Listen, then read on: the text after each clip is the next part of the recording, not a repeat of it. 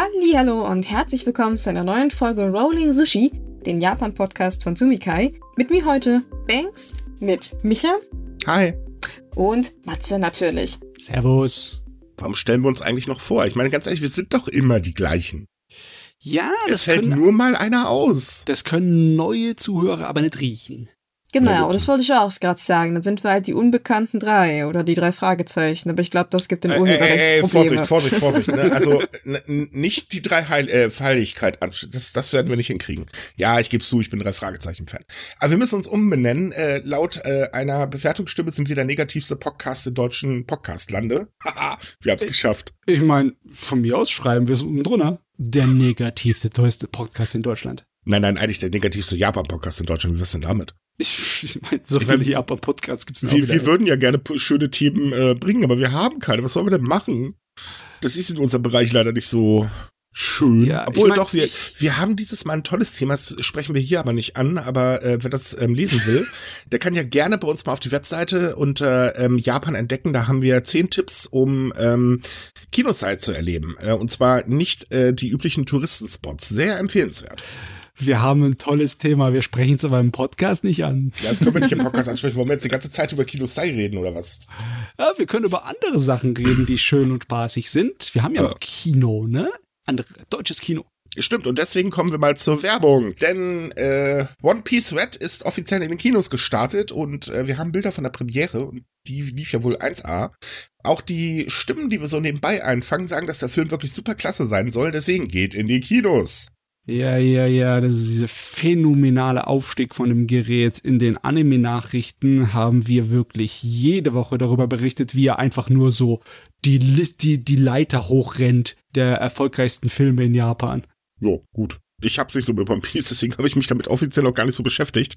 Ja, das Aber ist, ist schön an den Kinofilmen. Du kannst so gut wie alle von denen sehen, ohne was mit One Piece äh, am Hut zu haben. Äh, nee, das tue ich mir auch nicht an, wenn ich ehrlich bin. Das liegt aber wirklich daran, ich bin momentan ein bisschen weiter weg, was Anime äh, angeht. Ich äh, weiß ich kann mich damit momentan nicht so anfreunden. Ayo. Ähm, ja, man braucht halt auch mal eine Pause, nicht? Aber ähm, nee, wie gesagt, so die die Stimmen ähm, auch bei den Kommentaren unter unseren Artikeln und so weiter sind durchweg positiv. Also die sagen wirklich, es ist bisher so der beste Film anscheinend. Hm, das ist ein großes Wort, wenn äh, One Piece Filme gab's schon von Mamoru Hosoda. Der hat den äh, ich glaube, der fünfte oder sechste, in der sechste Film war es, gemacht. Ist es nicht mittlerweile der 15. sogar, also der 15. Film aus One Piece? Du, da habe ich nicht mitgezählt. Ich glaube, das ist Nummer 15. Wow, das ist schon eine ganze Masse da, die man sich da angucken kann. Ja, One Piece, the never ending story. Ne, sag irgendwann mal doch das One Piece. Sag das nicht, wollte ich gerade sagen. Da wurde doch mehr oder weniger schon angekündigt, dass ein Ende wohl in Sicht ist. Ja, das wurde schon zehnmal angekündigt. Ja, ja. ja das wurde vor Jahren nicht. schon angekündigt. Also so ganz ehrlich, solange man eine Kuh melken kann, melkt man die Kuh. Und ich meine, man kann ja sagen über One Piece, was man will. Aber es hat schon einen Grund, warum der so erfolgreich ist. Also, man trifft halt den Zahn der Zeit anscheinend. Nach Piraten gehen immer, das hat doch schon Flug der Karibik gezeigt. Ja, aber auch nur die ersten drei Filme. Jo, jo. Komm, also Gut. danach brauchen wir nicht mehr drüber reden. Keine Ahnung, ich habe die letzten gar nicht gesehen. Naja, egal. Eigentlich wollten wir hier die ganze Zeit Werbung für One Piece äh, Red machen, deswegen, wir können es euch nur empfehlen. Ihr findet alle Infos dazu auch eine, äh, wir verlinken euch auch eine Seite, wo ihr die Kinos findet, die den Film zeigen. Ähm, da einfach mal reinschauen und dann, ganz ehrlich, mal wieder ins Kino gehen, das muss ja sowieso mal wieder sein. Ja, man kann sich's mal gönnen, ne? Genau, bin ich auch der Meinung. Dazu noch ordentlich Popcorn. Man muss ja auch das Kino unterstützen, ne? Obwohl wir gerade mit Popcorn, naja, ich weiß ja nicht. Passt. Jede Unterstützung ist willkommen. So, und damit fangen wir mal an. Denn ähm, wir wissen ja, Japan lässt wieder Touristen ins Land. Yay! Ähm, die Freude bei den äh, Touristen ist anscheinend sehr, sehr groß und es haben wohl sehr, sehr viele drauf gewartet, denn gleich am 11. Oktober, das ist der Tag gewesen, an dem die neuen Regeln in Kraft getreten sind oder beziehungsweise eigentlich alle Regeln ausgesetzt wurden, ähm, ist das Land, ja, überlaufen worden, könnte man sagen. Also es gab so viele Einreisen wie schon lange nicht mehr. Der, äh, die Tourismusindustrie ist mittlerweile auch vorsichtig optimistisch, hat aber auch gleichzeitig gesagt, naja Leute, wir haben aber noch so zwei, drei kleine Problemchen, da sind wir wieder bei unserem Negativismus. Ja. Denn, ähm, naja, also es gibt da so das Problem, logisch, die steigenden Kosten, dass die Pandemie nicht vorbei ist, das ist irgendwo klar. Aber es gibt halt auch das Problem, ja, verflucht uns fehlen Mitarbeiter, denn äh, in der Zeit, wo keine Touristen so wirklich ähm, ins Land reisen durften, hat man halt eben gesagt, naja gut, wir müssen halt hier und da die Löhne kürzen oder wir stellen halt eben keine Teilzeitarbeitskräfte mehr an. Was haben die gemacht? Die haben sich natürlich einen anderen Job gesucht. Äh, das ist in Japan auch wirklich sehr einfach und äh, naja, das Problem ist jetzt, jetzt haben sie halt keinen mehr, den sie anstellen können. Die ist ein bisschen unpraktisch. Jo, und weil die Leute haben sich ja in der Zwischenzeit was Neues gesucht, ne? Jo, das ist ja, ja so das oh. betrifft auf jeden Fall die kleineren und auch mittleren Betriebe. Die, die haben großen. halt logischerweise in den zwei Jahren Durststrecke dann sich wieder verkleinert, damit sie nicht schließen müssen. Ne? Logischerweise, mhm. du äh, bezahlst keine zehn Leute, wenn äh, fünf davon keine Arbeit haben. Ne? Und das ist so wahr, ja. Richtig, und der Inlandtourismus kann das nun mal nicht auffangen. Ähm, insbesondere nachdem ja dieses äh, Reisesubventionsprogramm Go to Travel eingestellt worden ist, denn ähm, ja, ich mal, es war nicht mehr so beliebt, nachdem dann äh, sich herausgestellt hat, upsi, wir haben das Virus damit auch durchs Land getragen. Das hat ja zu einer ziemlich schlimmen Infektionswelle geführt. Jetzt gibt es aber auch wieder ein neues ähm, Reisesubventionsprogramm. Und das äh, startete auch am 11. hat auch dazu geführt, dass äh, sehr viele Reisewebseiten zusammengebrochen sind. Und gleichzeitig haben sich die Beschwerden gemehrt, dass die Hotels die Preise erhöht haben. Ah ja. Naja, gut, das ist, das ist jetzt aber nicht so überraschend, würde ich sagen. Ich meine, die, die wollen das ja schon irgendwie nutzen, ne? Aber da, dann da denkt man sich doch, dass die Reisesubventionen nicht äh, an erster Stelle angekommen sind, wenn die Hotels sagen, sie müssen jetzt teurer machen. Ich meine, wenn sie Geld vom Staat bekommen, dann. Äh, ja, es, es, es liegt da eher so, also es gibt da zwei Probleme. Zum einen ist die Frage, warum sind die Preise erhöht worden? Man könnte natürlich jetzt argumentieren, oder beziehungsweise man argumentiert natürlich, naja, wir haben ja auch höhere Kosten. Ja, Strom, ja. Mhm, ja, das ist auch durchaus richtig, aber es fällt halt auf, dass sie schlagartig teurer geworden sind und nicht ähm, erst davor, weil also viele Hotels haben tatsächlich die Preise erhöht und das fällt auch auf, damit sie halt eben diese Subvention überhaupt bekommen. So, dann gibt's das Problem, dass die günstigsten Hotelpreise Preise halt unter der Woche zu haben sind. Äh, unter der Woche reist aber kaum einer in Japan, weil wer kann das denn, wenn man arbeiten muss? Mhm. Und am Wochenende ist es halt schweineteuer, denn dieses ähm, National Travel Discount Programm, tja, übernimmt zwar 40 Prozent der Reisekosten, aber blöderweise nur in der Woche. Oh, okay. Ja, das ist irgendwie nicht ganz durchdacht, würde ich jetzt mal sagen, oder? Ich meine, das, Nein, wird das wird auch ganz kräftig kritisiert, weil dann fragt sich halt auch, was soll denn der Blödsinn, weil am Wochenende muss man halt die Übernachtung aus eigener Tasche bezahlen. Ich meine, das hätte Sinn gemacht, wenn sie das zur Zeit der Golden Week zum Beispiel eingeführt hätten, aber die ist ja schon vorbei, so eine Weile, ne? Also ist da ähm, nichts. Ja, da wären wir bei Sinn und Politik. Das ist heutzutage in eigentlich gar kein Land mehr so richtig zu finden. Aber okay, das lassen wir jetzt mal außen vor. Äh, es ist halt wirklich ouch. Und außerdem führt natürlich die Preiserhöhung dazu, dass eine Subvention die Reise ja jetzt nicht mehr günstiger macht. Das ist halt wirklich ein Problem. Ähm, Jetzt will man reagieren und das Fremdenverkehrsamt äh, sagt halt eben, also wenn äh, Hotels sich unangemessen verhalten, das werden wir jetzt prüfen und dann schauen wir mal, ob die Hotels aus den Reisesubventionen gestrichen wird. Also das Ganze läuft nicht ganz so gut. Die mhm. Idee selber, das Reisen zu fördern, ist natürlich eigentlich eine gute Idee, weil die Tourismusbranche braucht es. Und sagen wir mal ganz ehrlich, die Menschen können es auch gebrauchen, weil ähm, ja, es gibt halt momentan so viele negative News.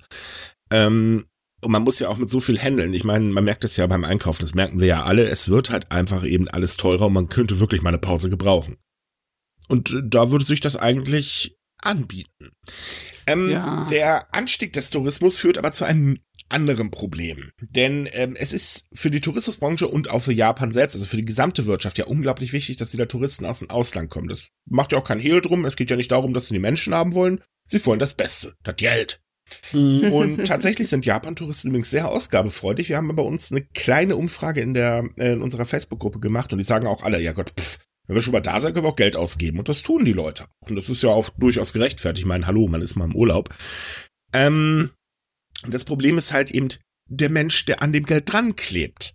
Denn da hat tatsächlich ein großer Teil der japanischen Bevölkerung ein ganz kleines Problem mit. Die befürchten nämlich, dass es dadurch jetzt wieder zu einem erneuten Anstieg von Corona-Infektionen führt, weil sich einfach Menschen aus dem Ausland nicht an die üblichen Regeln halten.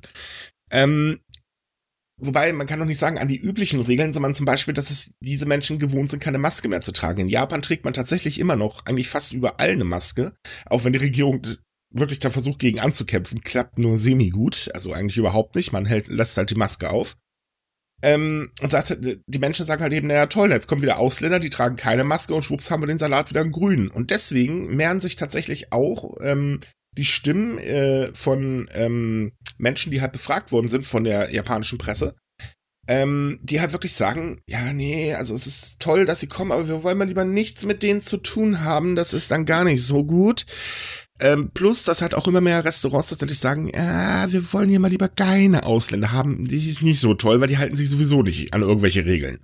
Ja, hm. das ist tatsächlich ein uraltes Problem, die Vorstellung der Japaner, dass die Ausländer sich nicht an die ungeschriebenen Regeln halten können, was ja auch in gewissermaßen stimmt. Ich meine, viele Leute wissen einfach nicht genau, wie die Verhaltensregeln so hundertprozentig sind. Da kannst du dir Bücher durchlesen, wie du möchtest. Ne? Du bist nicht mhm. wirklich vorbereitet, wenn du es nicht selber mal erlebt hast. Aber halt hier ist es jetzt halt kombiniert, weil halt die Regierung jahrelang darauf gepocht hat, wir machen die Reiseeinschränkungen, damit wir die Ausländer kein Corona ins Land bringen. Jetzt haben die Leute sich an diese Ausrede gewöhnt und jetzt hat sich das da reingefunden in dieses altmodische, die, die Ausländer wissen nicht, wie man sich zu benehmen hat. Genau, und das ist halt der Punkt. Die Regierung hat das ja ganz extrem die letzten Jahre gefördert.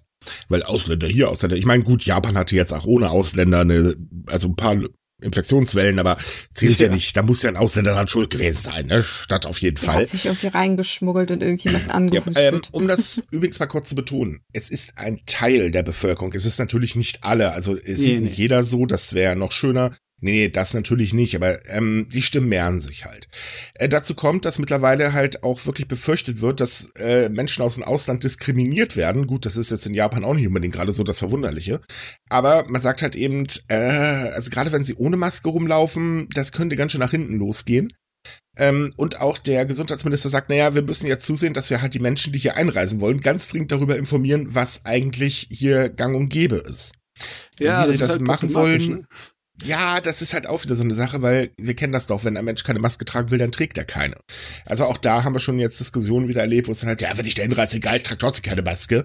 Ja, ist aber auch verwirrend, ne? Weil äh, in Japan gibt's keinerlei gesetzliche Fortschrift von wegen, du musst Maske tragen. Ne? Und wenn die Leute dann irgendwie sich durchlesen, hm, wie ist in Japan die Situation? Ah, die Regierung hat kein Gesetz im Moment, dass ich sie tragen muss, also trage ich sie nicht hups, bist du der Arsch, weil es ist, es gilt ange nee, angemessen es, in der Öffentlichkeit. Also es gibt Empfehlungen, sagen wir es mal so. Ja. Eine Pflicht gibt es natürlich nicht, aber trotz allem wäre anzuraten, Leute, wenn ihr da hinreist, lasst einfach die Maske auf. Meine Güte, es muss keine FFP2 sein, aber setzt zur Not eine OP-Maske auf, das bringt auch niemanden um.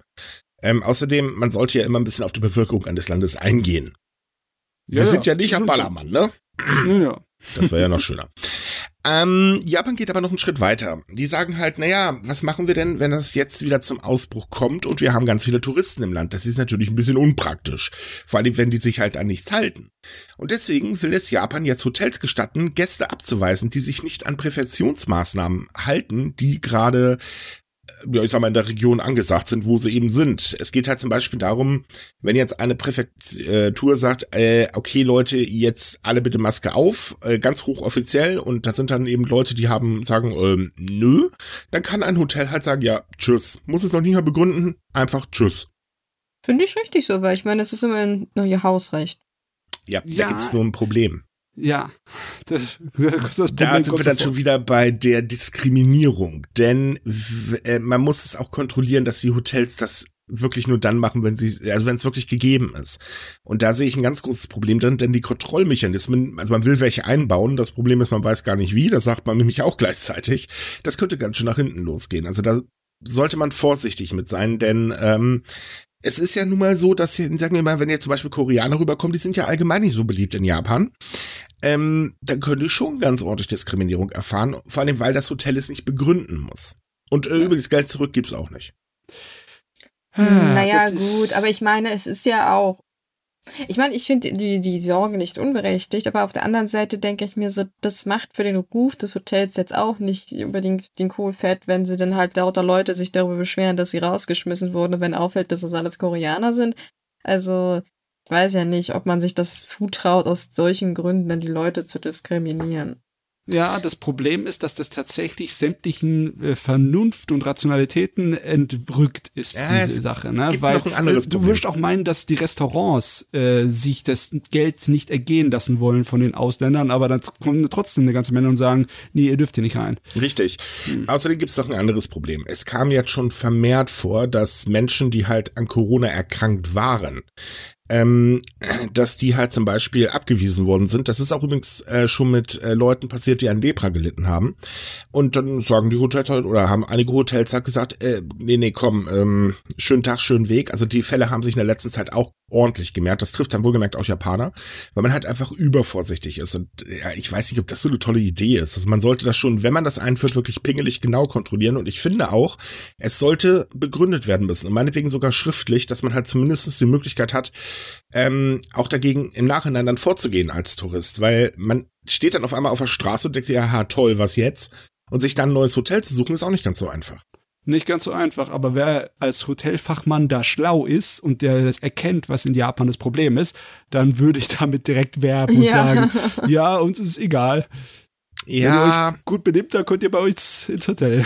ja, das ist halt auch so eine Sache. Da könnte man aber auch wieder inländische Touristen vergraulen. Also es ist ein zweischneidiges Schwert, aber es sollte zumindest besser kontrolliert werden, bin ich der Meinung. Mhm. Ja. Weil sonst geht's wirklich böse nach hinten los. Ja, also eine Begründung würde ich schon angemessen finden, weil ja. ja. Finde ich nämlich auch. Also ohne. Mhm. Also es ist halt so.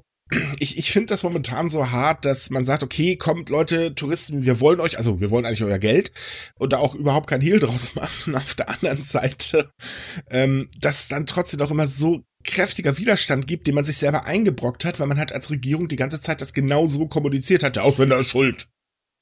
Und ich meine, da gab es ja einige Fälle. Wir hatten ja zum Beispiel diese Sache mit, äh, dass irgendein Gesundheitszentrum ähm, gesagt hat, also ein Rundschreiben rausgehen lassen hat, wo dann so drin stand, liebe Bevölkerung, tut uns eingefallen, bitte esst nicht mit Ausländern. Das könnte bedeuten, ihr würdet an Corona erkranken. So solche Geschichten sind vielleicht nur semi-gut. Ja, also die Regierung schwankt halt wirklich zwischen den Extremen. Ja. Ne? Von einem Mal äh, richtig Panikmache bis hin zu wirklich unbegründeten Optimismus. Ne? Man muss auch, also klar, man hat natürlich Angst, dass das Gesundheitszentrum, äh, System wieder zusammenbricht bei einer neuen Welle. Das haben wir jetzt schon ein paar Mal erlebt. Das ist jetzt auch nichts Neues. Das, äh, ja. äh, man hätte ja vielleicht am Gesundheitszentrum, äh, Gesundheitssystem, verdammt nochmal, äh, ja mal arbeiten können. Also, ne, aber gut, ich meine, das kann man jetzt damit Deutschland gleichsetzen. Ähm, klappt ja anscheinend irgendwie nicht.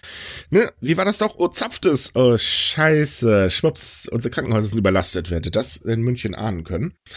Ähm, das Ding ist halt einfach, ähm, man versucht einfach nur wieder ja, Pflaster drauf zu kleben. Also zum Beispiel ist es so, man sagt jetzt, okay, im Winter könnte es zu einer äh, zum Ausbruch von Grippe und Corona kommen und beides auseinanderzuhalten ist ein bisschen schwierig. Deswegen ist man jetzt auf die Idee gekommen, na ja, gut, also Ambulanzen sollen jetzt so Fieberpatienten am besten nur dann behandeln, wenn sie 65, mindestens 65 Jahre alt sind oder Kinder. Alle anderen sollen das bitte äh, zu Hause, die sollen sich mal selber testen, auch auf Corona und nach Möglichkeit gleich in Selbstisolation und dürfen nur Online-Arzt konsultieren und so weiter, weil damit entlasten wir ja. Ähm, das sind halt alles so Sachen, wo man sich so denkt, Leute, wie lange haben wir jetzt den Coronavirus an der Backe? Wie lange hätte man jetzt was tun können? Ich meine, das wäre nicht das erste Mal, dass das Gesundheitssystem in die Knie geht, weil einfach gespart wird, was das Zeug hält. Warum macht ihr da nicht mal was? also, ich meine, sie machen was. Halt, äh, sie äh, setzen halt den Onus auf die Bevölkerung, ne? Im Sinne von wegen, äh, sorgt dafür, dass sie selber damit hinkommt, ohne die Krankenhäuser zu überlasten. Das ist äh, äh nicht besonders sozial ja, ich weiß nicht, also sozial, keine Ahnung, aber es ist zumindest so, liebe Leute, wir setzen auf Eigenverantwortung. Gut, das mag in Japan hier und da klappen, weil da ist die Eigenverantwortung, oder man achtet ja schon sehr stark drauf, dass man jemand anders äh, nicht irgendwie was ähm, oder Schnell negativ rein. auffällt, sagen wir es ja, so. Ähm, hier in Deutschland funktioniert Eigenverantwortung bekanntlich überhaupt nicht.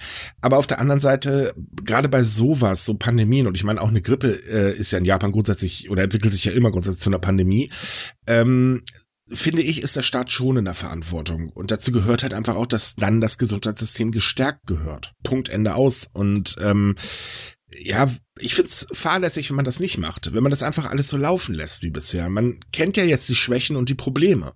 Und es ist ja nun mal ein Fakt, dass auch in Japan ähm, das medizinische Personal wirklich aus dem letzten Loch gepfiffen hat. Und ähm, auch da ist ja null Entlastung passiert. Hm, also ja. man, man sagt einfach so, wir haben hier unsere Angestellten und das hier jetzt, das ist schön, jetzt macht einfach das, was wir sagen und damit basta und nein, wir helfen euch nicht, ihr macht jetzt einfach. Ich frage mich auch, ob diese Maßnahmen irgendwie etwas groß bringen. Ich habe zum Beispiel keine Erfahrung mit einer Online-Konsultation von einem Arzt. Oh, das habe ich, hab ich schon mitgemacht, das ist lustig. Ja, ich meine, klar, in Japan ist es mit der Digitalisierung wirklich äh, manchmal schlimm, manchmal ist es gut. Ne? Mhm. Zum Beispiel Universitäten haben schon vor uns richtig schön schnelles Internet gehabt überall. Aber ob eine Arztpraxis da so locker und einfach mit zurechtkommt mit der Online-Konsultation? Ähm, klappt hm. tatsächlich ähm, schon, weil das ist, wird halt zentral geregelt in dem Fall. Ähm, also ich habe das mal hier bei der Kranken, bei meiner Krankenkasse mitgemacht, die bieten sowas auch an, das ist total lustig. Mhm. Ähm, weil ich halt auch, oh, habe ich jetzt Corona oder nicht? Fragezeichen. Also mein Test sagte halt einmal negativ, einmal positiv, da war ich mir dann auch nicht sicher. Ähm, das war sehr lustig. Halten Sie die Kamera aber bitte in ihr, äh, so, dass ich Ihren Rachen sehen kann. Hä? Wie jetzt? Nein, aber ähm, ich meine, ich finde das zu, als Zusatzangebot gar keine schlechte Idee. Ne, das spart einmal Zeit, das spart äh, Stress und, und, und, und, und. Mhm. Ähm, aber auf der anderen Seite finde ich es halt riskant, weil nicht jeder möchte das mitmachen. Und dann sollte schon die Möglichkeit bestehen, dass ich mich halt eben in einer Ambulanz behandeln lasse, wenn es halt notwendig ist. Oder zum Arzt gehe oder wie jetzt auch immer. Ähm, das generell erstmal auszuschließen, nur halt damit man eine gewisse Entlastung hat, finde ich halt nicht in Ordnung, weil einfach die Entlastung nicht die Aufgabe des Bürgers ist, sondern immer noch äh, von den Stellen, die halt sich äh, halt dafür zuständig sind. Mhm. Und ich finde, hier wird einfach nur die Verantwortung weitergegeben. Und das ist eine Verantwortung, die hat der Bürger einfach nicht zu tragen. Ja, besonders, ne, die Verantwortung wird weitergegeben an äh, Kinder ne, in, der Grund, in der Grund- und Mittelschule und an Rentner.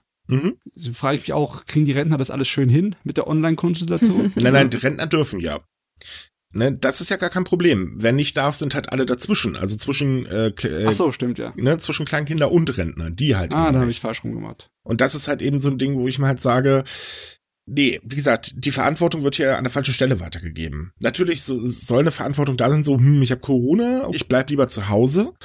Ja, das äh, fällt schon unter eine Verantwortung, die man auch selber tragen kann, aber auf jeden Fall nicht, dass man sich behandeln lassen sollte oder nicht. Also das ist einfach ein falsch, insbesondere weil ja auch ähm, während der letzten Infektionswellen sehr, sehr viele Menschen einfach zu Hause bleiben mussten, weil sie halt eben sich nicht behandeln lassen konnten, weil einfach keine Kapazität mehr da war. Ähm, und was dabei rausgekommen ist, wissen wir ja. Die Angst ist halt schon da, was passiert denn, wenn was Schlimmeres mit mir auf einmal passiert, wenn, wenn, was ich, mein Gesundheitszustand auf einmal komplett kippt. Ich meine, hm. diese Maßnahmen, die da vorgeschlagen wurden, die können ja nicht wirklich so eisenhart durchgezogen werden. Das sind wahrscheinlich eher sowas wie Vorschläge, oder? Nein, das, also aktuell sind es noch Vorschläge, sie sollen aber in, äh, also wirklich eisenhart umgesetzt werden. Also kommst du dann im Endeffekt in die Bredouille, wenn du doch mhm. zum Arzt gehst. Genau. Hm. Aber, das ist. Naja, ich weiß nicht, wie, wie man das dann handhaben möchte, weil der Arzt kann dich, ich meine, du Wäre das denn nicht unterlassene Hilfeleistung, wenn du da ankommst und sagst, oh Gott, mir geht's so schlecht, ich habe hohes Fieber und der Arzt sagt, nö, gehen Sie nach Hause? Ja gut, ich denke mal, der Arzt wird trotzdem behandeln, aber ähm, man soll es halt eben nicht machen. Und das, wenn das ja. so festgelegt wird, dann muss man halt zu Anfang auch tatsächlich erstmal eine Konsultation online machen. Hm, hm. Bin ich mal gespannt, wie das geht, wie das läuft. Weil jo. Japan hat es ja noch nicht voll erreicht mit dem bösen Übrigens, Herbst. Ne? Also bei uns ähm, fliegen ja die Zahlen schon wieder schön in Richtung oben, aber Japan braucht noch ein paar Wochen, ne? ja, das, das wird aber definitiv auch wieder passieren. Ich meine, wir werden das Coronavirus in unserem Leben nicht mehr los und es ist, bleibt halt leider dabei, wir werden uns hier und da auch selbst schützen müssen, natürlich. Also ich meine, bei uns wird ja gerade diskutiert, ob wieder eine Maskenpflicht kommt, also sprich in Innenräumen. Ja gut, dann kommt sie halt, mein Gott, ey, die Maske bringt einfach keinen um und damit ist die Sache erledigt. Gut, bei uns der Nachteil, die Querdenker werden dadurch wieder ein bisschen lauter, ein bisschen nerviger. Aber die werden wir wahrscheinlich auch nicht mehr los. Das hängt, glaube ich, mit dem Virus eins zu eins zusammen. Ich glaube, den Virus gibt's gar nicht ohne Querdenker. Naja, Aber, die suchen sich einfach was Neues, ne? Ja, steht eigentlich schon fest, äh, an wem, äh, wem sie dieses Jahr das Geld in den Rachen schmeißen? Ich meine, Ballweg ist ja gerade im Knast, der andere sitzt in Tansania und der andere in der Türkei irgendwo geflüchtet, da ist ja dann nicht mehr sehr viel. Ähm, okay, Spaß beiseite, aber ähm, ich sag mal, ja Gott, also man, man muss halt unterscheiden. Es gibt Verantwortung, die sollte man selber tragen. Wie gesagt, Maske auf, das bringt keinen um. Auf der anderen Seite finde ich, wie gesagt, ähm, Gesundheitssystem, das fällt nicht in die Verantwortung eines, äh, eines ja, Bürgers halt. Das geht halt einfach nicht. Nee, nee. So. Mhm. Aber weil wir gerade beim Kranken, äh, bei der Kranken Sache sind. Japan hat ein System, das nennt sich My Number. Das kann man vergleichen mit unserer Steuernummer. Das ist ähm, halt eine Zahl und anhand der kriegt man eine Karte und damit sollen sich eigentlich äh, Behördengänge und so weiter größtmöglich digitalisieren. Man kann halt wirklich sehr viel online damit machen. Gar nicht schlecht. Problem, die Datensicherheit ist scheiße, denn ähm, das Ding ist mit so viel persönlichen Daten verknüpft, das ist der Wahnsinn. Und Japan möchte es weiter verknüpfen. Das System ist halt nicht ganz so beliebt. Wer hätte das erwartet? Oh Mann, das ist so. Also tatsächlich benutzt das noch nicht mal die Hälfte der Bevölkerung. Und äh, jetzt sagt man halt, naja, wir müssen es halt echt beliebter machen. Es soll halt wirklich jeder nutzen. Und jetzt kommt man auf die schlaue Idee und sagt, dass Krankenversicherungskarten im Herbst 2024 ausgedient haben. Die schaffen wir nämlich ab und integrieren das alles in das Identifikationssystem. Mein Number. Aha, Der also du willst es beliebter machen, indem du es zur Pflicht machst, hä? Ja. Äh, genau. ja das gibt's, äh, das gibt Ärger. naja, gut, die Leute haben keine Wahl, ne? weil es hat nun mal jeder eigentlich eine Krankenversicherung. Und äh, dadurch wird auch jeder eine Mein-Number-Karte haben. Beliebt wird sie dadurch nicht. Man hat jetzt zwar versprochen, okay, wir werden was an der Sicherheit machen, das wird dann Vertrauen wecken, aber wenn die japanische. Regierung an der Datensicherheit arbeiten will, dann wissen wir, was dabei rauskommt. Ja, es sind halt leider ähm. auch eine ganze Menge Versprechen, die jahrelang nicht eingelöst wurden. Die genau. Mein-Number ist 2016 eingeführt worden und seitdem hat keine einzige der Maßnahmen zur Beliebtheit von dem Ding gebracht. Ja, was aber auch daran lag, dass die Hälfte der Versprechen nicht funktionieren oder zumindest irgendwie in irgendeiner Form gescheitert sind. Naja, die Sache ja. mit der Krankenversicherungskarte wird ja schon seit ein paar Monaten getestet. Mhm. Das funktioniert aber aus zweierlei Gründen nicht so wirklich. Der erste Grund ist die Unbeliebtheit dieser Karte und der zweite Grund ist, dass ganz, ganz viele äh, Arztpraxen und so weiter das System einfach gar nicht nutzen können, weil die Lesegeräte einfach entweder nicht funktionieren oder noch nicht da sind oder oder oder. Also es ist schon wirklich heftig. Äh, es klappt halt einfach nicht. Und man geht sogar noch weiter. Man sagt auch, naja, gut, wir können hier noch mehr Daten verknüpfen. Deswegen soll auch der Führerschein demnächst integriert werden. Das Ganze soll sogar noch vorgezogen werden. Das war nämlich eigentlich erst für ähm, Ende des Geschäftsjahres 2024 ähm, der Fall. Jetzt kann es halt früher passieren. Äh, dann soll das Bankkonto noch mit verknüpft werden oh, und so oh, weiter. Also es ist eine okay. Komplettverknüpfung aller der schönsten Daten. Also ganz ehrlich, wenn das System ähm, und ich meine, wir wissen, digitale Systeme sind immer angreifbar. Ja. Wenn das nicht wirklich zu 100% geschützt ist, wir wissen auch, es gibt keine 100%, ähm, ja, ich glaube, Japan wird interessantes Ziel werden für Leute, die Daten ernten wollen. ja, da wird's relativ einfach dann. Ne? Mhm. Ich, ich finde nur so schön, dass man von den, ach, wir müssen sie irgendwie überzeugen, weggekommen ist und einfach gesagt hat, und bist du nicht willig, dann brauche ich Gewalt. Ja, aber Nimm die Scheißkarte. das wird für eine Menge Chaos sorgen zu dem Zeitpunkt, wo sie da umsteigen, weil der, oh, ja. da werden eine ganze Menge Leute auf einmal umsteigen müssen, weil die Beliebtheit von der Karte wird nicht einfach so ansteigen im Laufe der nächsten zwei Jahre. Oder Nein, ne? definitiv ne? nicht. Ich meine, das ja. ist, äh, ich weiß nicht, irgendwann sammelt damit, man damit wahrscheinlich noch Rabattpunkte. Also man kriegt übrigens tatsächlich, wer sich jetzt für eine Karte entscheidet, der bekommt ähm, Einkaufsgutscheine im gewissen Wert. Selbst das funktioniert übrigens nicht.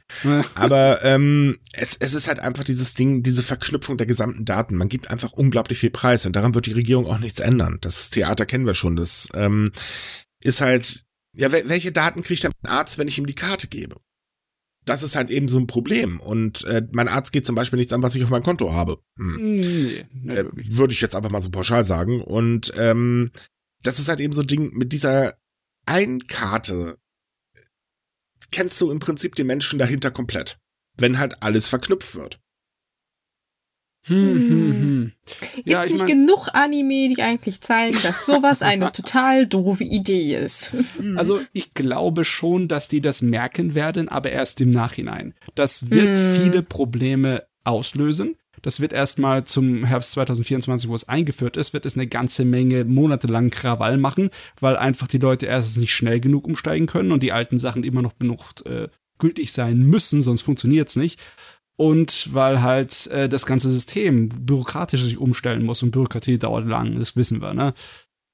Und dann wird halt, dann werden halt die Probleme kommen, wenn die Sicherheit nicht standhält, was, die wird halt irgendwann mal geknackt werden. Es wird halt irgendwann Skandale kommen und die müssen sich halt dann häufen. Dann dauert es wieder zwei Jahre an schrecklichen Stories, die wir in den Nachrichten behandeln, bevor dann irgendjemand in der Regierung sagt, äh, wir müssen doch irgendwas tun.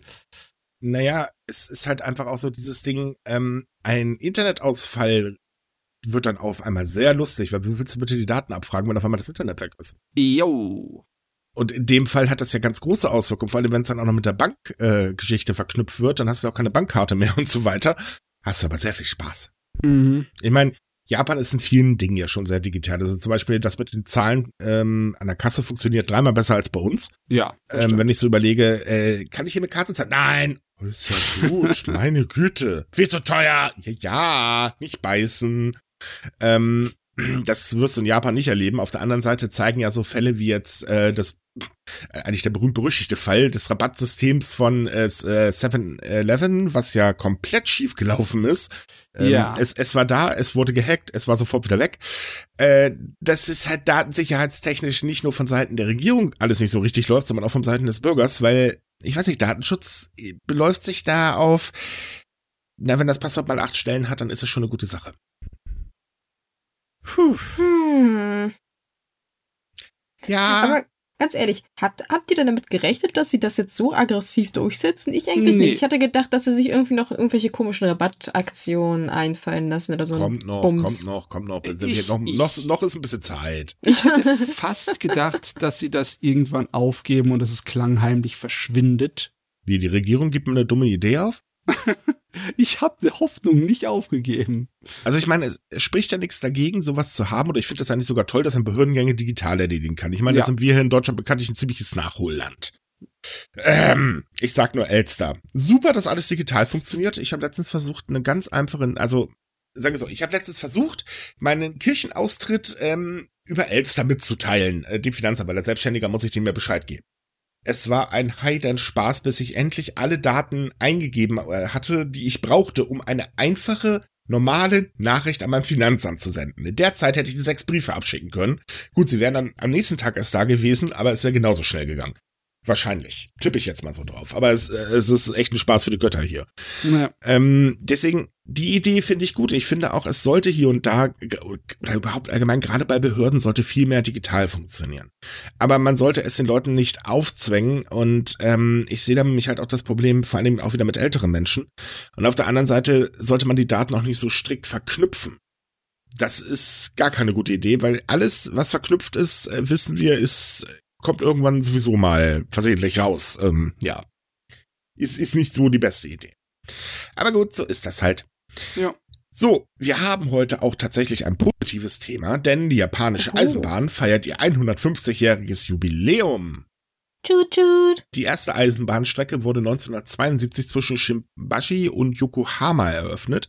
Übrigens, äh, kleiner Funfact, eine Fahrkarte der ersten Klasse kostete damals, umgerechnet auf heute, 104 Euro, das ist schon echt ordentlich. 1974 wurde eine, die zweite Strecke zwischen Osaka und Kobe eröffnet und danach ging das einfach ratzfatz und Japan hatte eine Eisenbahn. Hm. So, und ähm, das Ganze wurde im Shimbashi gefeiert. Äh, da gab's äh, am heutigen JR East Bahnhof nämlich eine ganz, ganz große Fete mit einem Special Guest und der Special Guest war der E655 Nagomi. Das ist äh, ein Zug, der von der japanischen Kaiserfamilie genutzt wird. Wirklich ein wunderhübsches Ding. Ähm, der wurde äh, halt auch von ganz, ganz vielen begeisterten ähm, Schaulustigen äh, ja, empfangen, kann man sagen. Und es gab einen ganz großen Markt vor dem Bahnhof. Da gab es dann so ganz tolle Sachen für Bahnfans. Darunter übrigens auch ähm, Dampfloks aus massivem Gold, die mal eben so 15 Millionen Yen kosten. Das sind so umgerechnet 104.310 Euro. Ja. Und die haben sich verkauft wie warme Semmeln. Gute Güte. Ist ich krass, mein, ne? Es ist massives Gold, ne? Ich meine, du kannst schon genauso gut irgendeinen anderen Goldbahn kaufen, aber der sieht schöner aus, ne? Ja, ich meine, so Goldbahn als Dampflok? Hat ja, man muss ja auch mal sagen. sind doch sowieso super schön. Also ich, ja, das stimmt. Dampfloks haben irgendwie was Faszinierendes. Aber man muss mal sagen, die Eisenbahnfans in Japan sind auch ein kleines bisschen speziell. Also das ist jetzt nicht böse ähm. gemeint, aber sie sind äh, im Vergleich zu den Deutschen doch schon was Besonderes, würde ich sagen. Man, hat man mit Gundam-Fans zu tun. Die machen da ja, keinen ja. Unterschied. Also die stehen dem Eisenbahnfans in gar nichts nach. Aber es ist wirklich faszinierend, ne? Mhm. dass, äh, wenn man in Deutschland zum Beispiel auf Computerspiellandschaft schaut und sieht diese ganzen Farm-Simulatoren und Autobahn-Simulatoren, wo du LKWs fahren kannst, die Japaner haben für sowas Simulatoren für die, Au für die Bahn, ne? Das haben für wir die schöne auch. Wir haben einen richtig großen, oder sogar mehrere Zugsimulatoren. Und Ohne Witz, die machen auch noch Spaß, die blöden Dinger. Boah, ich hätte, ich habe immer so, haha, wer sowas spielt, mein Gott, ey, warum soll ich denn jetzt mit dem Zuglokführer am PC spielen? Das ist totaler Quatsch. Dann habe ich das mal geschenkt bekommen und dachte mir so, oh Mann, fuck, das macht ja wirklich Spaß. Schrecklich, gell? Schrecklich. Ja, so schrecklich. Das ich ist glaube, so wenn ich mich richtig erinnere, ich glaube, wenn ich mich richtig erinnere, sind, glaube ich, Simulationsspiele, also sowas wie der Landwirtschaftssimulator, auch tatsächlich die, die top exportierten Spiele aus Deutschland. Ja, komm, jetzt mal ernsthaft, vergesst Cyberpunk, spielt den Bahnsimulator. Wobei Cyberpunk auch Spaß macht, das muss ich zugeben. Oh Mann. Auf jeden Es Fall, es ist interessant, historisch gesehen, wie sich das entwickelt hat, aber es Mhm. macht auch Sinn, weil Japan hat ja eine, eine seiner großen Pfeiler bis heute hin in der Wirtschaft, ist ja seine ähm, Schwerindustrie ne, für Maschinen und alles Mögliche. Da ist Japan immer noch recht groß und das hat natürlich auch mit dem Wachstum der Eisenbahn zusammengehangen. Ne? Richtig. Weil die Infrastruktur und die Eisenbahn, das war alles eine große Angelegenheit.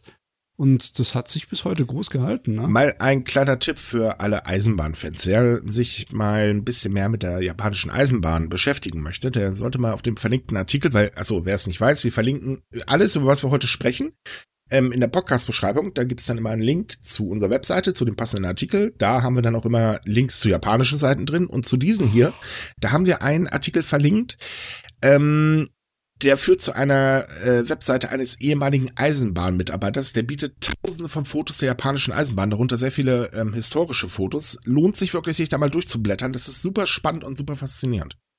Sehr zu empfehlen. Und wie gesagt, ansonsten, ach ja, und äh, es gibt übrigens für alle Leute, die die Shinkansen toll finden, es gibt jetzt einen Shinkansen-Simulator, den man auch äh, tatsächlich in Deutschland kaufen kann. ja, was es nicht alles gibt, ne? Total der Hammer. Aber ich weiß nicht. Ich meine, ich, ich würde so einen Simulator, glaube ich, nur cool finden, wenn das so mit den ganzen drumherum ist. Also wenn du wirklich so in der Fahrkabine sitzt oder so. So ein Flugsimulator ja. finde ich geil. Das tust du doch. Du sitzt da original drin und bretterst durch die japanische Landschaft. Du Ja, nee, ich, viel, ich meinte das ist, jetzt f- physisch, also weißt du, wie Ach so ein Flugsimulator, dass du dann hast auch, dass der Sitz sich bewegt und Oh, solche Leute, Sachen. da, da haben einige. Ähm, was habe ich letztens gesehen? Ein Star Trek äh, Simulator. Das ist, ähm, ist so aufgebaut wie äh, so, ein- so ein äh, Shuttle und äh, so mit ganz vielen Monitoren und so weiter und ähm, du fliegst dann äh, gemütlich durchs All und ballerst da rum und so weiter. Total Hammer. Sowas ja, es gibt, auch gibt haben. zum Beispiel in Disneyland, da hast du so einen Flugsimulator für den rasenden Falken. Mega cool. Ja, aber das Ding war in der Privatwohnung. Ja, das Genauso ist auch cool. wie ich, äh, gibt es übrigens auch tatsächlich als ähm, Schiffssimulator auch sehr faszinierend. Also ich muss ganz ehrlich sagen, kreativ sind einige Menschen in der Hinsicht wirklich. Holla die Waldfee. Ja. Oh ja. Ich meine, für eine Eisenbahn bräuchtest du doch nicht so viel Technologie, weil äh, da rüttelt's ja nicht so sehr, wenn die fährt. Oh, Was gut, höchstens ein offenes Fenster für den Windzug. Ja. Das stimmt, aber es ist trotzdem sehr faszinierend sowas. Ja, also ich finde ich find das sehr cool. Also leider reichen meine handwerklichen Geschicke dafür überhaupt nicht aus. Ich meine, die reichen gerade mal aus, um einen Nagel in die Wand zu hauen. Und selbst das klappt nur semi gut, gebe ich ja offen zu. Ich bin übrigens handwerklich eine Totalpflaume und ich habe im Baumarkt gelernt, ey. Uiuiui. Ähm, aber sowas wäre schon, boah, das hätte was. Also Simulator, das wäre echt eine Idee. Ja, Finanziert Naja. uns, damit wir unseren eigenen Zug-Flugsimulator bauen können. genau. Spendenlink findet ihr nicht in der Podcast-Beschreibung. Aber äh, wusstet ihr eigentlich, dass ihr ähm, hier den beiden, ähm, also meinen beiden Kompagnons einen Kaffee spendieren könnt? Ja, das wir haben findet das, ihr in der Podcast-Beschreibung. das tatsächlich nicht wundern. Das läuft tatsächlich über meinen Namen, aber das geht auch an Matze. Also ich heim's das nicht ein. Das ja, ja, ich könnte euch auch meinen Link dazu mal. Gerne, packen, gerne, ne? gerne, gerne. Ne? Also immer nur her damit. Ich baue das gerne alles schön Und eh wieder ein. nachgefragt wird, nein, mir könnt ihr keinen Kaffee spendieren, ich habe eine eigene Kaffeemaschine. Die beiden können sich nur keine leisten. Das ist tatsächlich wahr. Ich habe keine. Äh, schreckliche Welt, schreckliche Welt.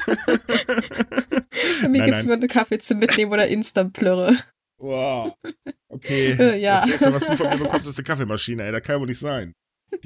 Instant-Plörre. Bäh. So, ähm, zum, Wach, zum Wachbleiben reicht's mich. Es muss nicht schmecken, es muss nur helfen. Ich würde davon tierisch Sodbrennen bekommen, da bin ich ganz ehrlich. Nee, nee, lassen wir das mal.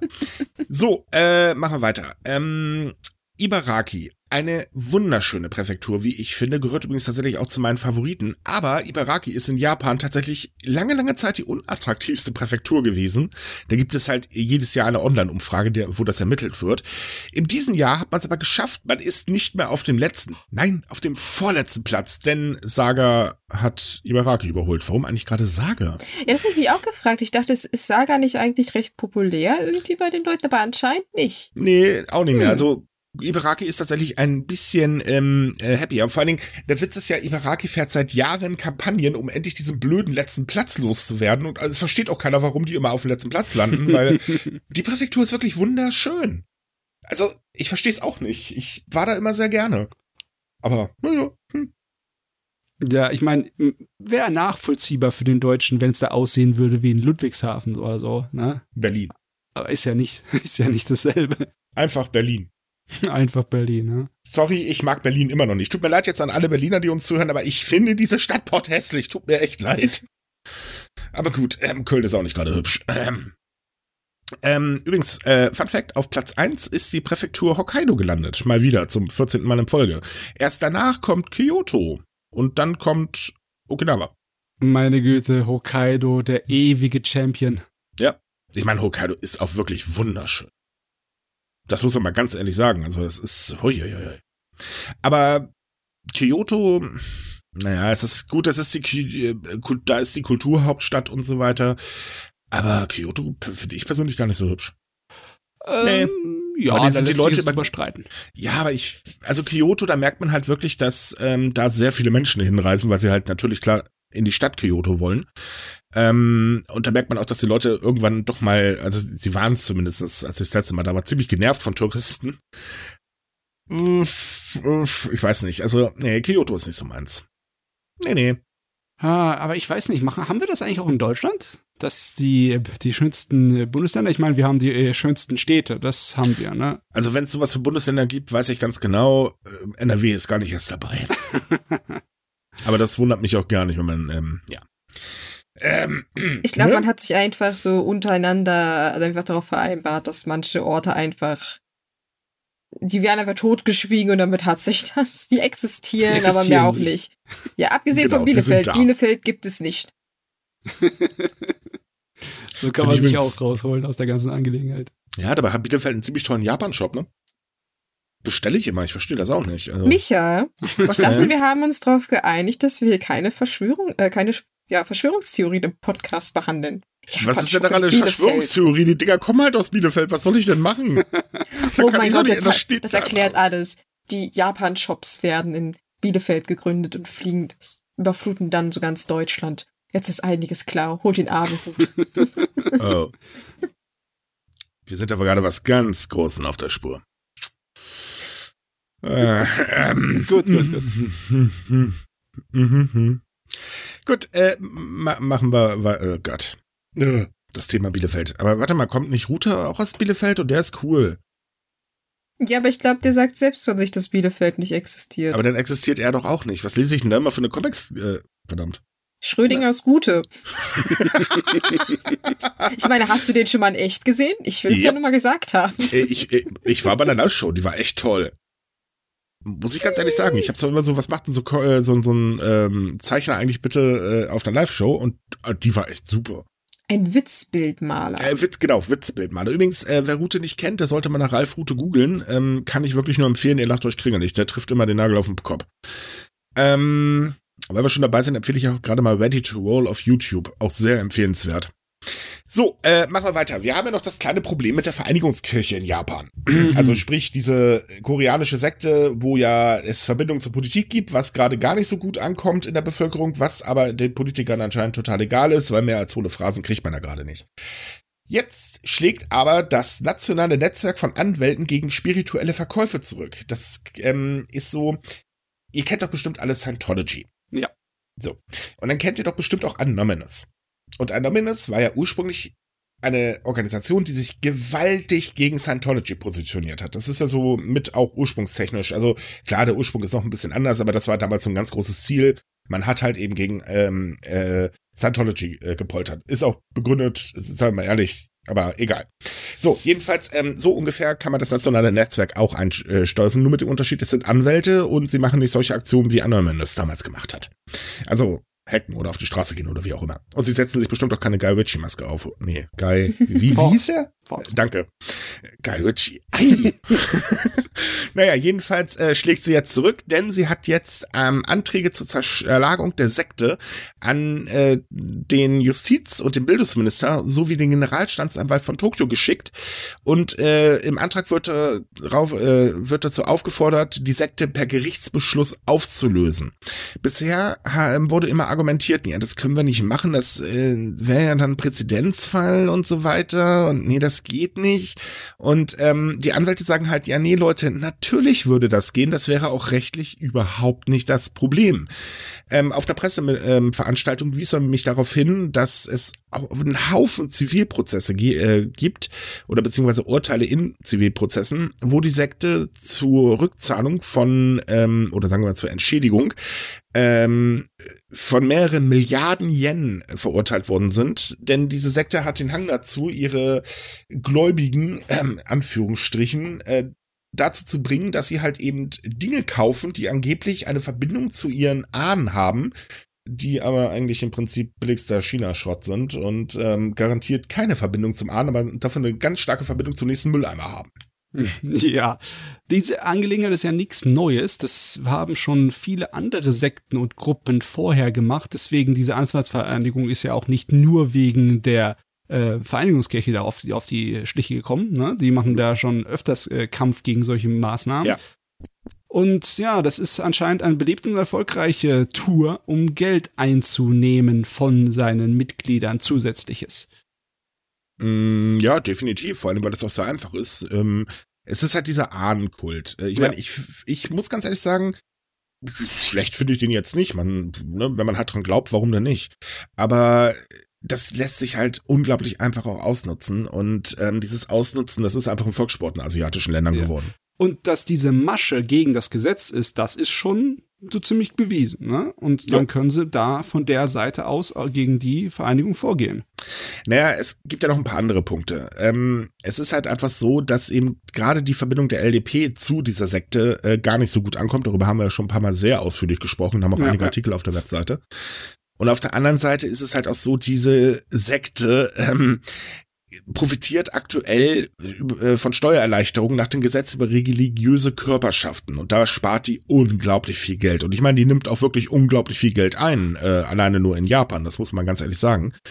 Und äh, das, naja, kommt halt, wie gesagt, bei nicht allzu vielen, also eigentlich bei der Mehrheit der Bevölkerung gar nicht so gut an. Dazu kommen dann noch die Sache mit den Massenhochzeiten, das kam auch nicht so gut an und so weiter und so fort. Und ähm, dementsprechend sitzt man jetzt tatsächlich mal an einem längeren Hebel und der Druck ist ja gerade da in der Politik und das nutzen jetzt die Anwälte natürlich aus ähm, und ich finde eigentlich auch gerechtfertigt, denn wie gesagt, Sekten sind immer gefährlich. Mhm. Ähm, das sieht man ja hier bei den Querdenkern. Ähm, und äh, von daher, hm, hinzu kommt übrigens, die Sekte ist auch in Deutschland tatsächlich aktiv und auch hier wurde sie schon als ähm, nicht ganz so gut eingestuft. Das freut mich, dass man da nicht schläft, was das angeht. Ja, Gott sei Dank, weil die ist, also das sind wirklich Rattenfänger. Mhm.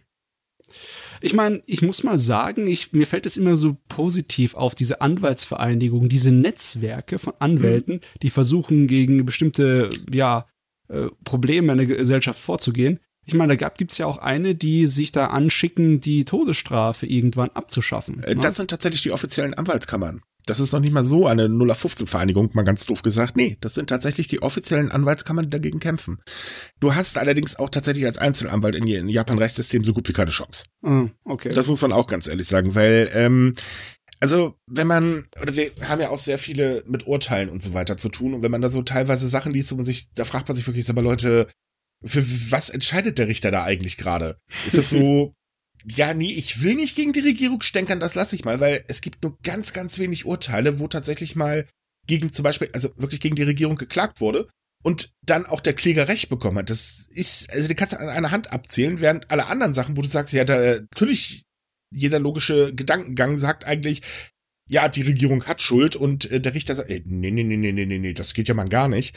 Ähm, ja, da hat man es als Anwalt nicht ganz so einfach. Also ich möchte kein Anwalt in Japan sein, muss ich ganz ehrlich sagen. Gut, ich möchte auch nie mit der japanischen Polizei zu tun haben. Das sollte man auch noch dazu sagen. Als Ausländer ist für mich auch kein Spaß. Ja, es scheint ja, ja so, wirklich. Du, äh, gemeinsam sind die Anwälte halt dann stark, ne? Mhm. Brauchst schon halt das Netzwerk und die Verbindungen. Ja, sie können größeren Druck aufbauen und das ist auch tatsächlich dringend notwendig.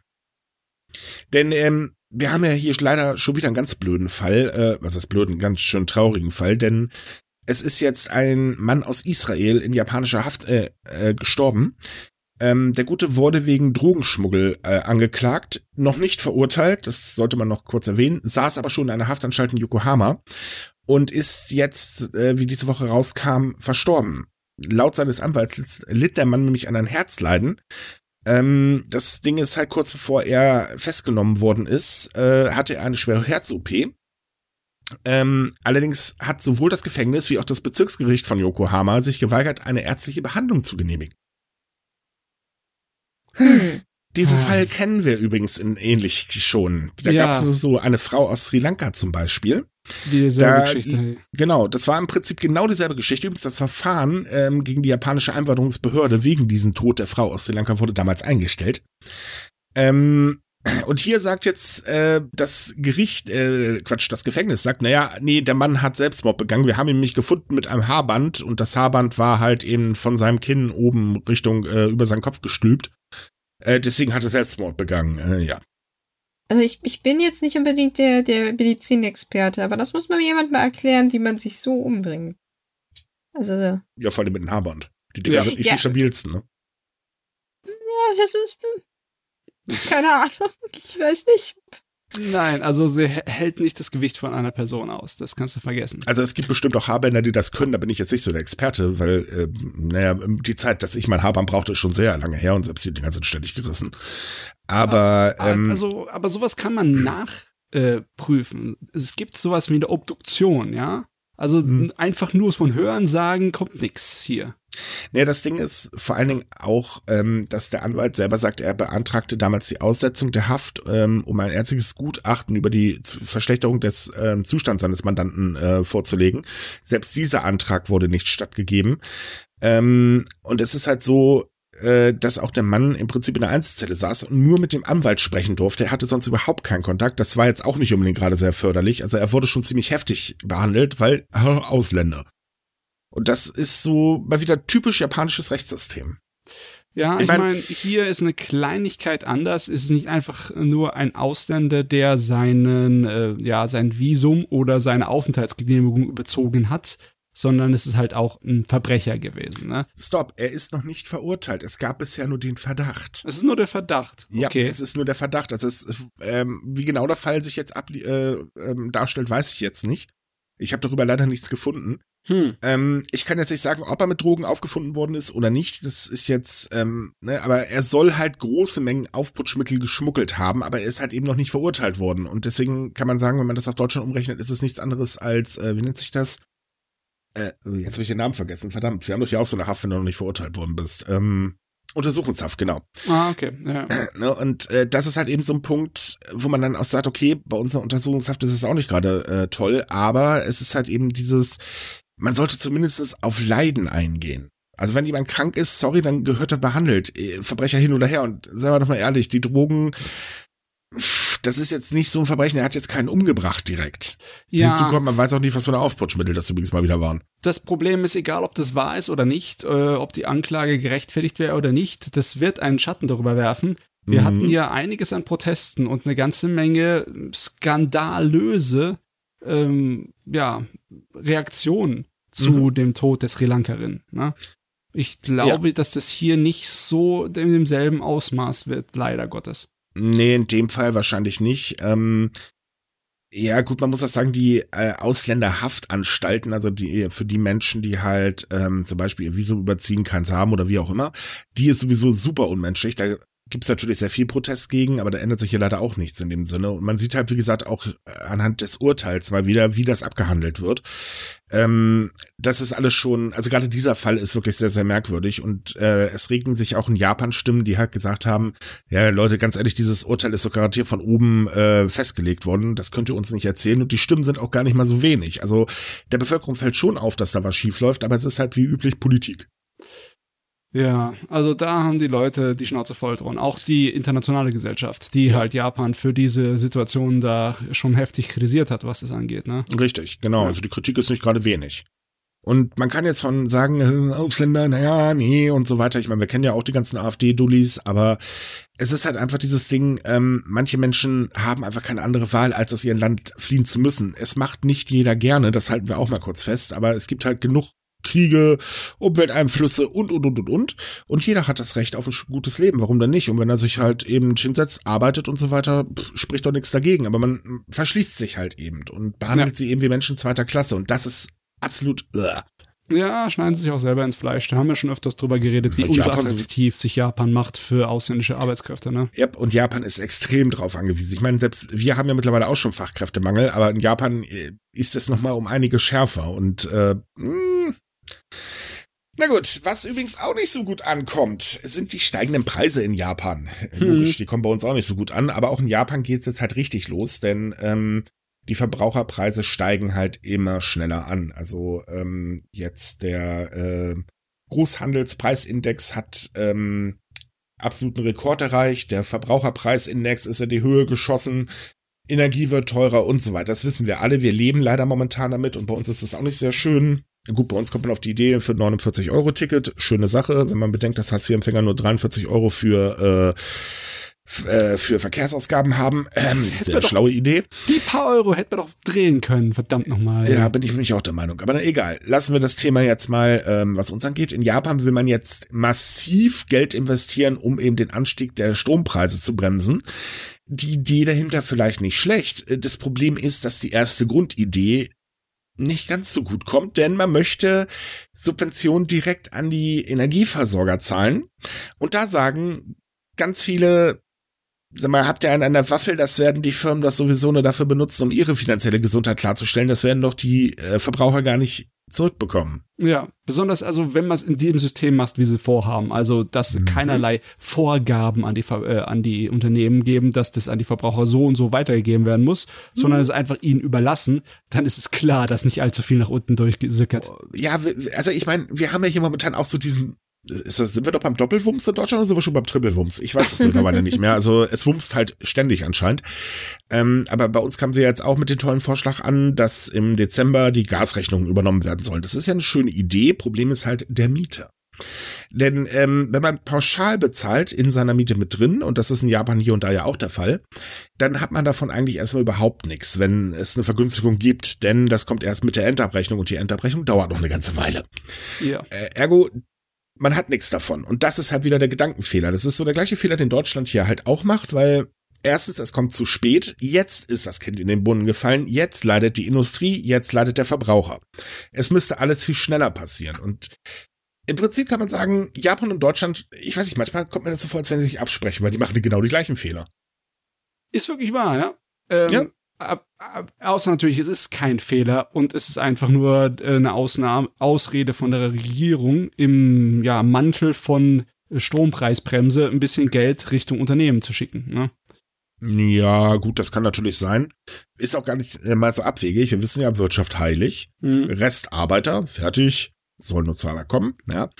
Aber es ist halt eben dieses Problem da, dass ähm, wenn man tatsächlich wirklich helfen will, dann muss es jetzt kommen. Weil jetzt ist das Kind, wie gesagt, im Boden gefallen. Und das ist, ich, ich finde es halt immer so faszinierend, wenn man das so sieht. Ähm, Nachbarländer von uns haben ja schon teilweise eine Strompreisbremse und so weiter eingeführt. Ähm, oder halt auch diese, diese Übergewinnsteuer, da hat man in Japan mal drüber gesprochen, aber das Thema ist auch schon wieder vom Tisch. Ähm, weil natürlich profitieren einige Firmen auch davon. Das muss man mal ganz ehrlich sagen, weil nicht jeder hat diesen extremen Preisanstieg, äh, mit dem er da auch zu kämpfen hat. Ja, es ist teurer geworden, aber manche Firmen reiten diese Welle einfach mit Punktende aus. Ja. Das ist, glaube ich, auch nicht so unwahrscheinlich. Ähm, und man, so, so dieses, wir müssen jetzt halt die Wirtschaft stützen. Ja, man muss die Wirtschaft stützen, aber man sollte vielleicht auch mal dran denken, dass die Bevölkerung gerade in Japan auch mit einem geringen Lohnzuwachs zu kämpfen hat. Und das schon seit Jahren. Das heißt, die Inflation frisst ja momentan nicht mehr Lohnerhöhungen weg, wie man oder was man meinen könnte. Nee, sie frisst momentan die Reallöhne halt komplett weg.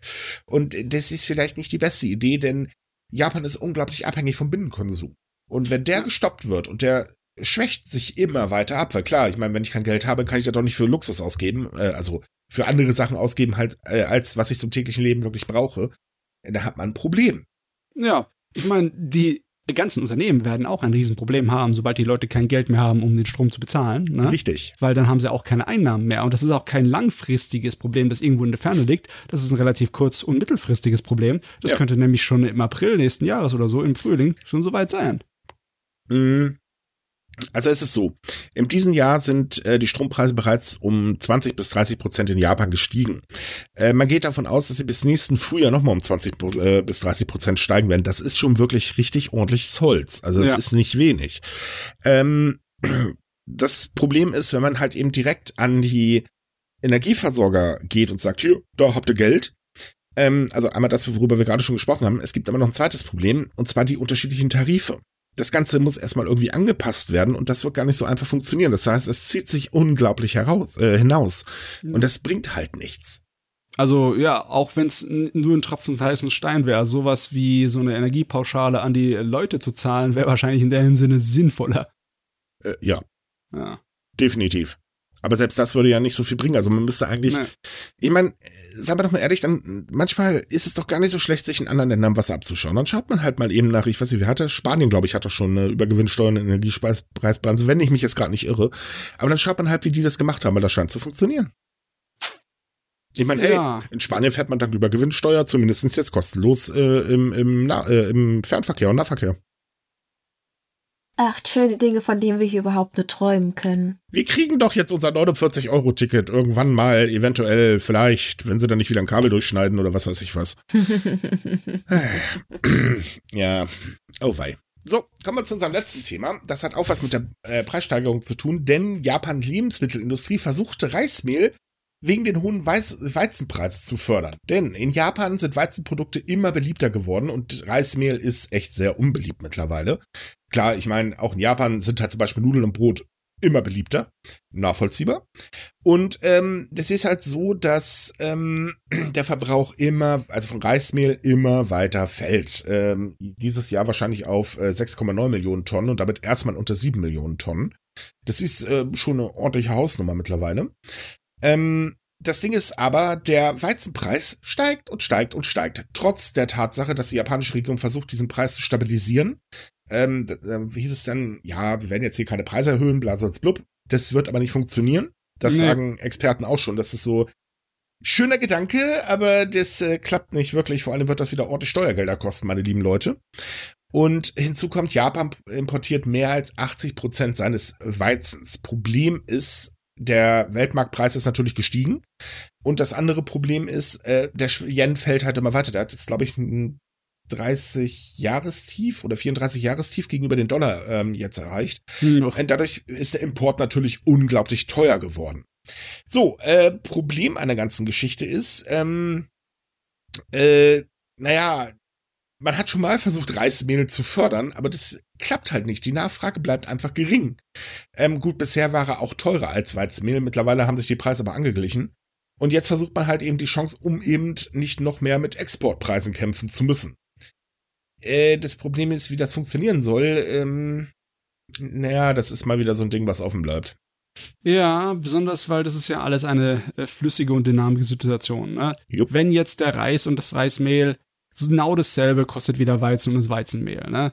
Heißt es nicht automatisch, dass er deswegen attraktiver wäre. Wenn er weniger kosten würde, wäre das eine andere Angelegenheit. Richtig. Aber ich glaube nicht, dass sie das hinkriegen. So viel Subventionen werden sie wahrscheinlich da nicht reindrücken. Nö. Außerdem muss man auch bedenken, die Menge, die gerade produziert wird, reicht gar nicht aus, um den Gesamtbedarf zu decken. Nee.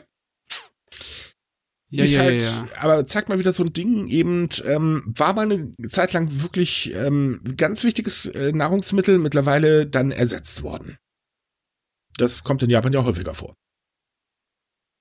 Hm, aber Hm. irgendwie ist es schon so historisch äh, ein bisschen traurig, ne? So, dass der Reis nicht mehr die Königsklasse äh, Klasse ist in Japan. Äh, übrigens, also nicht nur der Re äh, Reismehl, sondern tatsächlich auch der Reis, denn auch da ähm, sinkt die Beliebtheit immer weiter. Ähm, wenn sie dann irgendwann anfangen, mehr Kartoffeln als die Deutschen zu essen, kriege ich einen Lachanfall. Also Ja, wohlgemerkt muss aber nicht in Pommesform, ne? Ja. man muss aber mal dazu sagen, Reismehl funktioniert auch anders als Weizenmehl. Hm. Also es ist nicht so, dass du äh, dasselbe machen kannst aus beiden Produkten und nee, aber es wurden jetzt Sorten entwickelt, da kannst du das Reismehl dann auch für Brot und Nudeln verwenden. Naja, für Nudeln kannst du es offensichtlich ja schon vorher, aber für Brot, ja gut, man, hm. wenn man es jetzt entwickelt, ja, aber ich kann verstehen, warum das so ein bisschen schwierig ist, dass wenn man gesagt hat, oh, wir können ja mit dem anderen eigentlich viel mehr machen oder auch irgendwie geileres Zeug und dann die Leute wieder zurückzuführen und zu sagen, hey, das könnt ihr jetzt hiermit auch, ist ein bisschen schwierig, ne?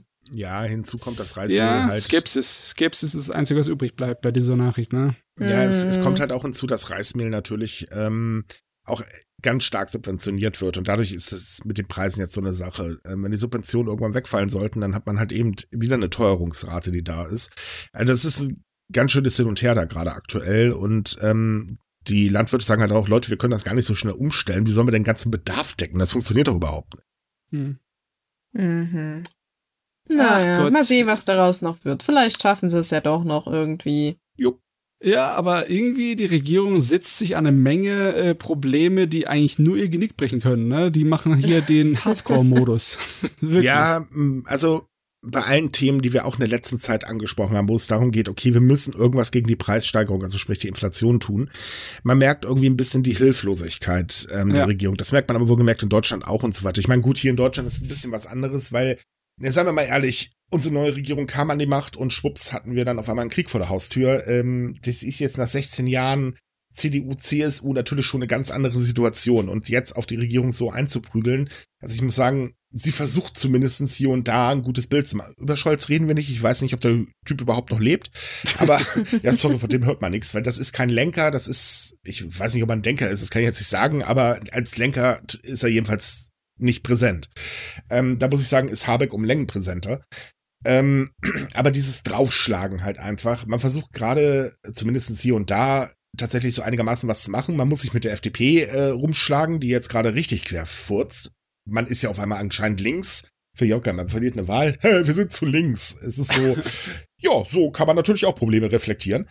Ähm, aber um mal wieder auf Japan zurückzukommen, da ist es halt eben, die Regierung ist schon ein bisschen länger an der Macht. Ich meine, die LDP, sagen wir doch mal ehrlich, wie lange sitzt die jetzt da? Hm, das sind schon ein paar zu mehr lange, Jahre. Zu lange. Ja, das sowieso. Aber man, man merkt halt eben einfach, dass dieses Mantra, ähm, stärkere Wirtschaft, stärkere Wirtschaft, stärkere Wirtschaft einfach so nicht mehr funktioniert, weil jetzt sind wir eigentlich mehr in dem Modus, Leute, es ist jetzt eigentlich gerade alles andere völlig egal, jetzt muss einfach nur was passieren. Die Menschen müssen unterstützt werden, weil jetzt ist der Punkt erreicht, wo einfach dieses ähm, nur noch Wirtschaft nicht mehr funktioniert. Und ja. diese Hilflosigkeit schreit einfach raus. Man merkt es an allen Maßnahmen, über die aktuell diskutiert wird, ähm, dass einfach eine gnadenlose Überforderung mit der aktuellen Situation da ist. Man, man versucht, aber man kommt einfach nicht weit genug, weil man äh, einen logischerweise die Erfahrung fehlt. Und ähm, man sollte vielleicht anfangen, dann doch zu sagen, okay, wenn ich das nicht selbst hinkriege, weil ich einfach nicht die Erfahrung mit solchen Krisen habe, aber ich bin nun mal der Entscheider, dann hole ich mir halt dementsprechend richtige Experten ins Boot, die halt eben ein bisschen mehr Ahnung von Ökonomie etc. bla bla haben. Ja. Und ich finde, das sollten Allgemeinpolitiker mal jetzt nicht unter den üblichen, hey, ich weiß, ich will da jetzt einen Panzer haben und ich hole mir jetzt erstmal 2000 Berater ans Boot. Nee, solche meine ich jetzt nicht, ich meinte tatsächliche Experten. Ähm, und dann halt solche Runden mal veranstalten und vielleicht mit diesen Menschen sprechen. Und man sollte auch mehr auf die Bevölkerung hören, weil die haben nun mal die Probleme. Weil ganz ehrlich, ein Politiker hat das Problem nicht, dass auf einmal Geld fehlt. Die werden trotzdem bezahlt. das ist wohl wahr, ja. Man, man merkt das halt eben einfach so. Krise da, Überforderung da, aber man versucht einfach, das selbst zu handeln. Und das ist fürchterlich. Gerade eben in so einer Position. Ja, wir brauchen wirklich mehr von diesen Expertencremen, von diesen ja. Aktionen. Wir brauchen mehr von den Anwaltsvereinigungen. Ja. Und ja. einfach auch in diesen Expertenrunden, auch wenn sie dann keine Experten sind, müssen einfach auch Autonomalverbraucher drin sitzen, weil die müssen gehört werden. Nur so könnte das funktionieren. Aber nein, bei uns streiten sie sich. Da drüben macht man sich nur Sorgen um Beliebtheitswerte. Ach, die Welt ist schön. Und damit beenden wir mal den Podcast wieder voll negativ heute. Wieso? Das ist, das, man kann es ja auch anders sehen. Die Welt ist schön. Zwar nicht in allen Ecken, aber man posit sollte positiv denken, nicht wahr? Ja, also ich finde zum Beispiel, das Wetter ist gerade super. ja. Und ich freue mich auch gleich drauf, einen schönen Kaffee trinken zu können, weil ich habe eine Kaffeemaschine. Da siehst du, die Welt ist also doch gar nicht so schlecht. Eben, deswegen, können wir jetzt liebe Schluss Leute, machen. spendet den beiden doch mal einen Kaffee. Oh wei. So, liebe Leute, wir sind wieder durch. Äh, wenn ihr uns genug negativ fand, wäre es toll, wenn ihr uns weiterempfehlen würdet. Ich reite übrigens jetzt weiter auf das Negativ rum, weil das finde ich voll toll. ähm, ansonsten liked uns, wo ihr uns liken könnt, folgt uns, wo ihr uns folgen könnt. Und wenn ihr mit weiteren Japan-Fans oder mit anderen Japan-Fans quatschen wollt, kommt in unsere Facebook-Gruppe. Ansonsten kommt auf sumikai.com. Da haben wir natürlich ganz viel, viel, viel mehr News. Alle Themen, über die wir heute gesprochen haben, findet ihr in der Podcast-Beschreibung. Könnt ihr draufklicken. Jeder Artikel hat in der Regel auch eine Quelle. Ähm, da könnt ihr euch dann noch ein bisschen andersweitig informieren und so weiter und so fort. Und äh, ansonsten, wir wünschen euch eine schöne Woche. Ähm, bis zum nächsten Mal. Tschüss. Ciao. Ciao.